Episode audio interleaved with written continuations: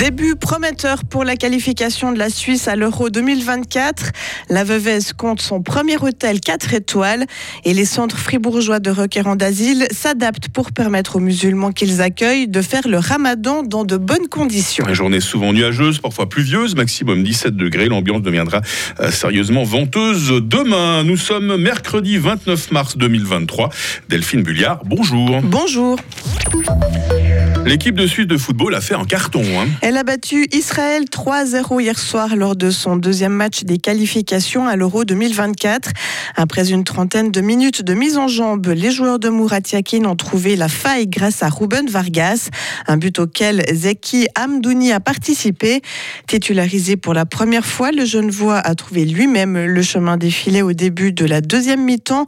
L'attaquant de 22 ans en dit plus. Non, le premier but, bah, j'essaie d'être disponible entre les Surtout que sur le côté, on va dire le long de la ligne, c'est pas trop mon poste, mais entre les lignes, je préfère. Et ensuite, quand je la reçois, je me retourne, je vois Remo qui est libre dans l'axe et j'essaie de lui la mettre. C'était pas un ballon facile, mais il a su bien l'utiliser pour la mettre à, Vargas. Le second but, bah, c'est juste que je la sens et je suis l'action jusqu'à la fin et voilà, je termine. En battant la Biélorussie et Israël, la Suisse a pris la tête de son groupe. Deuxième, la Roumanie a également remporté ses deux premiers matchs. Pour rappel, les deux premiers du classement seront qualifiés pour l'Euro 2024. L'enquête administrative visant les membres du conseil communal de Bulle débute. Elle doit déterminer si les processus en place lui permettent de prendre des décisions conformes à la loi. Les investigations visent les membres présents et passés du conseil communal ainsi que le secrétaire général. La préfète de la Sarine est en charge du dossier à la suite de la récusation du préfet de la Gruyère. Lise-Marie Graden a mandaté cette enquête après la démission du PLR Éric Gobet en automne dernier. Un nouvel hôtel 4 étoiles va ouvrir ses portes dans quelques jours en Veuvez. Un établissement flambant neuf pourra accueillir des clients dès lundi prochain. Il compte au total une quarantaine de chambres, un restaurant et une partie spa. Ce projet était très attendu dans cette région du canton qui manque cruellement de lits. Les précisions de Mehdi Piquant. Voilà plus de 10 ans que la station des Paco attendait une telle structure suite à la fermeture en 2011 de l'emblématique hôtel de la Corbetta construit en 1942. Aujourd'hui, ce nouvel établissement 4 étoiles va répondre à un vrai besoin sur le terrain, assure le promoteur et propriétaire des lieux Gilbert Cocou. Châtel-Saint-Denis n'a pas d'hôtel, avait un projet le long de l'autoroute, mais il y a 25 ans en arrière, et puis ça n'a jamais été de l'avant. Et puis c'était là l'occasion, puisque cet hôtel qui existait fermé, c'était de dire on refait un hôtel. Euh, c'était impossible, disons, de le rénover, euh, puis ça avait été agrandi, transformé et tout. Donc il fallait quand même repartir à neuf. Hôtel Corbetta, il était très connu par les résidents vaudois qui venaient euh, en week-end à l'époque. Maintenant, c'est beaucoup des résidences à l'année. Mais l'Epaco Courbetta est beaucoup connu de, la Riviera. Donc, c'était le but, on garde un hôtel. Cet hôtel a aussi l'ambition d'attirer une clientèle d'affaires qui se rend aujourd'hui dans des établissements de la Riviera vaudoise.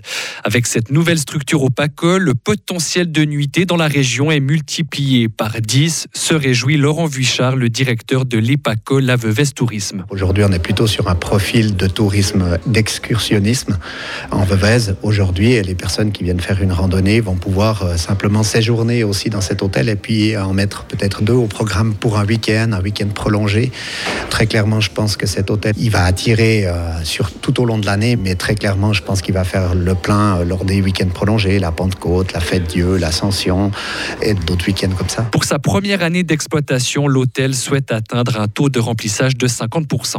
Et au total, ce 4 étoiles a coûté 15 millions de francs, financé à moitié par le propriétaire et la Banque cantonale de Fribourg. Le ramadan demande quelques adaptations, Delphine, dans les 11 centres de requérants d'asile du canton de Fribourg. Ceux qui le pratiquent ne doivent ni manger ni boire de l'aube jusqu'au coucher du soleil. L'ORS qui gère l'encadrement des requérants d'asile a dû adapter les horaires d'ouverture de la cuisine. Pour les mineurs non accompagnés, les cuisiniers servent des repas dès 4 heures du matin et plus tard en soirée. Difficile d'évaluer combien de personnes sont concernées par la pratique du ramadan, selon René Thomet, responsable du secteur gastro, santé et sécurité chez ORS Fribourg. C'est difficile parce qu'il y a, euh, bien sûr qu'il a une population euh, musulmane qui est relativement euh, importante mais tous les ressortissants de pays d'origine musulmane ne respectent pas le, ramadan. Et auprès des jeunes, on a aussi eu la situation par le passé que certains veulent respecter le ramadan, mais s'arrêtent en cours de route. Le ramadan dure un mois, il se terminera le 20 avril. Et puis enfin, fréquentation en baisse en France au dixième jour de manifestation contre la réforme des retraites. Le ministère de l'Intérieur a évalué à 740 000 le nombre de personnes ayant marché contre la réforme des retraites, contre plus d'un million jeudi passé. De son côté, le syndicat CGT a fait état de 2 millions de manifestants. Les rassemblements ont été émaillés par des violences, mais moins nombreuses et moins fortes que ces derniers jours à Paris, mais aussi dans d'autres villes comme Lyon ou Strasbourg. Des casseurs ont vandalisé des commerces et allumé des feux. Les manifestants ont été dispersés par les forces de l'ordre.